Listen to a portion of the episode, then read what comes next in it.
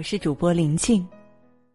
今天要和朋友们分享的文章题目是：看完《三体》，我才明白普通人在二零二二年的生存法则。一起来听。有人说，从二零一五年开始，世上的人分成两部分，一部分看过《三体》，一部分没有看过《三体》。二零一五年，《三体》成为首部获得雨果奖的亚洲作家作品。随后短短数年，这本书就风靡了全球。刘慈欣在书中以冷峻的笔法，讲述了一场跨越四光年距离和三百一十五年时间的星际战争，其想象力之宏大。描写人性之深刻，直到今天依然是中国科幻界的天花板。但更惊心动魄的是，还是书中令人骇人听闻的黑暗森林法则。宇宙就是一座黑暗森林，每个文明都是带枪的猎人，像幽灵般前行于林间。因为林中到处都有与他一样前行的猎人，如果他发现了别的生命，能做的只有一件事：开枪消灭之。在这片森林中，他人就是地狱，就是永恒的威胁。二零二二年，黑天鹅事件轮流上映，黑暗森林法则也照进了现实。生存是第一要务，在愈加艰难的当下，我们每个人都得为了好好活着，拼尽全力。人生就是一座黑暗森林。一九七一年的一个普通下午，天体物理学家叶文洁避开领导和同事，偷偷向太阳发射了一段信息。他希望能以此验证猜想：地球的信号可以经由太阳放大，然后被异星文明收到。八年之后，叶文洁真的收到一条来自四光年外的回答，他发自三体星人，却不是问候，而是极其严重的警告。不要回答，不要回答，不要回答，否则地球就会被技术领先的三体人入侵。当时的叶文洁经历了太多的背叛和惨剧，已经对人性感到彻底绝望。他天真的认为，科学更发达的世界，道德会更高尚，因此他热切的邀请三体人来拯救地球。可没想到的是，等来的居然是一场屠杀。三体人知道地球坐标后，立马派出舰队大举远征，又利用先进手段锁死地球科技发展。他们想方设法挑起地球人内斗，阻止地球人向太空逃生。心生绝望的地球人只能原地等待命运的审判。为什么星际文明相遇的结局竟然与地球上欧洲殖民者惨杀印第安土著如出一辙？这疑问让叶文洁思考了很久，都没有找到答案。直到一百多年后，地球舰队被提前到达的三体探测器屠戮殆尽，仅剩下七艘战舰仓皇出逃时，却在途中为了争夺资源，开始了自相残杀。目睹这一切的主人公罗辑，凭着老师叶文洁遗留下的提示，终于悟出了宇宙黑暗的真相。生存需要资源，但宇宙中整体资源有限。为了争夺资源，所有文明必须抢先消灭对手，否则就会被对手消灭。这是何等残酷的宇宙生存法则！可某种意义上，二零二二年的普通人也正面临这些困境，因为竞争加剧，无数大厂小厂在裁员降薪；因为科技进步，无数岗位和行业正在被机器和 AI 取代。打工的空间越来越小，想要留下就必须比别人加倍努力，而创业的前景也更加艰难，一朝落败，甚至不再有机会翻盘。社会越是飞速发展，我们身在其中就不得不疯狂奔跑，谁都不敢停下来偷闲，因为下一刻也许就会被连根拔起。成年人的世界就是一座看不清前方又失去了退路的黑暗森林。你只有跑得比别人更快，才不会被黑暗所吞噬。看见的困阻很苦，但看不见的危机更难。在《三体》一书里，对地球人而言，日出月落是最平常的风景；但在三体人心中，太阳的每一次升起或落下都令他们恐惧，因为只有在极少数的恒纪元里，昼夜才能规律变化，气候才会适宜生存。更多时候，三体人都身处乱纪元之中，要么遭遇酷寒的长夜，要么忍受巨大恒星的炙烤。而冷或热到了极致，三体星球上所有生命和文明都将面临覆灭。为了生存，三体文明想尽了办法，直到发现了地球，才看见解决危机的希望。他们孤注一掷，跨越四光年远征，终于打赢战争，攻陷地球。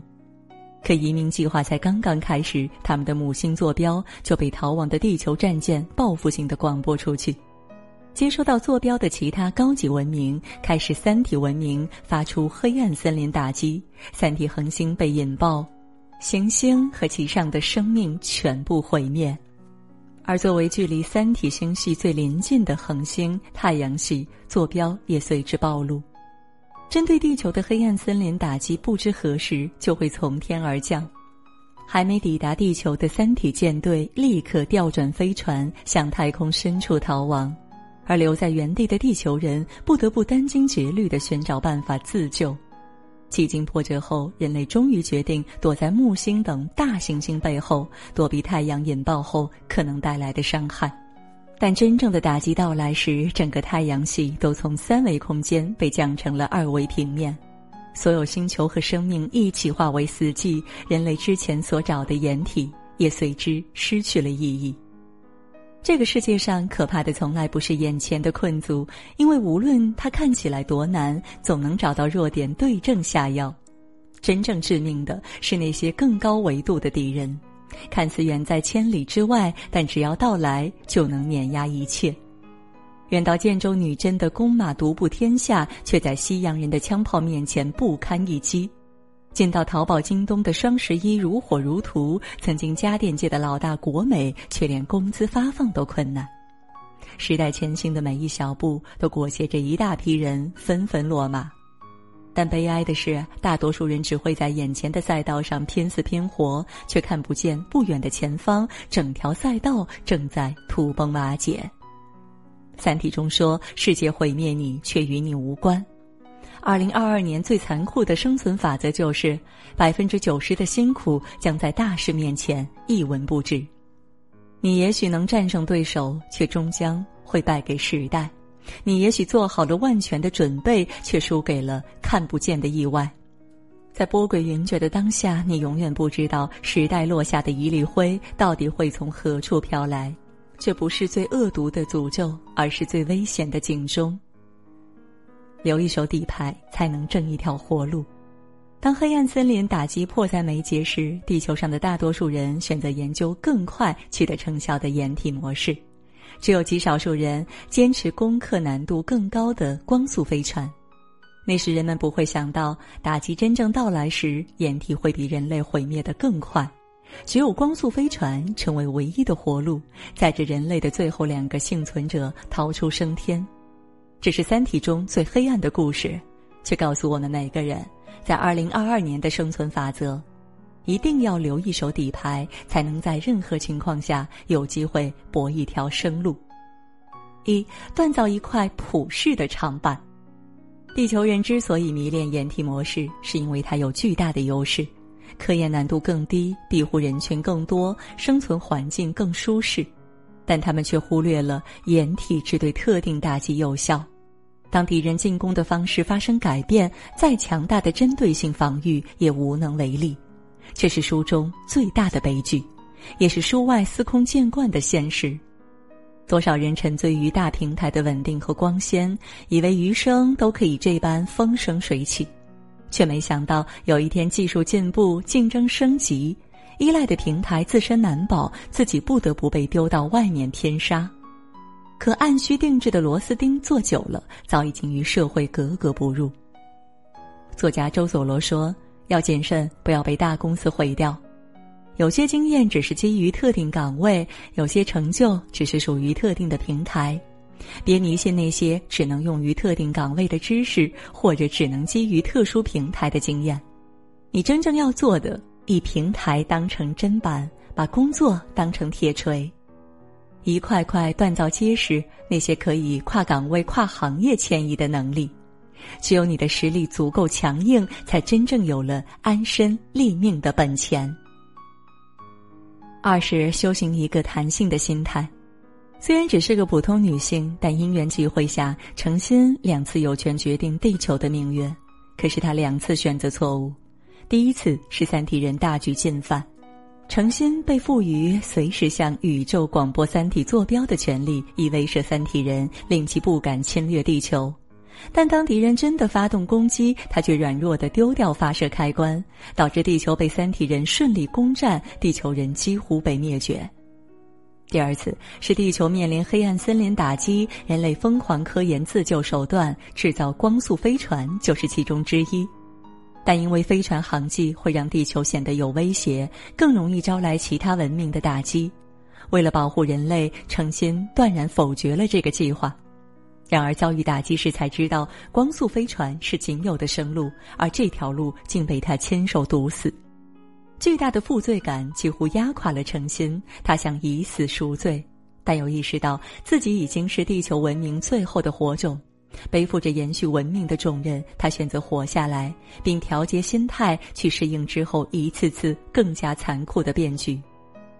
无论是孤身。沦落一星，还是与爱人即将重逢又永远错过，甚至是在面临保全自己还是拯救宇宙的两难困局时，他都能从容相对，而且落子无悔。这就是人生，总有意外呼啸而至，也总有危机如影随形。没有谁能一帆风顺，所有路都是百转千回。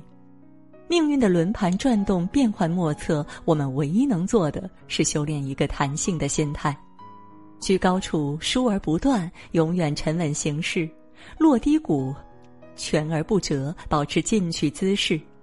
生活虽有落差，但人生总在前进。熬过了山穷水尽，总能迎来柳暗花明。三，储备一个兜底的安全囊。在程心还很年轻的时候，他收到了一个特殊的礼物——一颗远在地球两百八十六点五光年外的星星。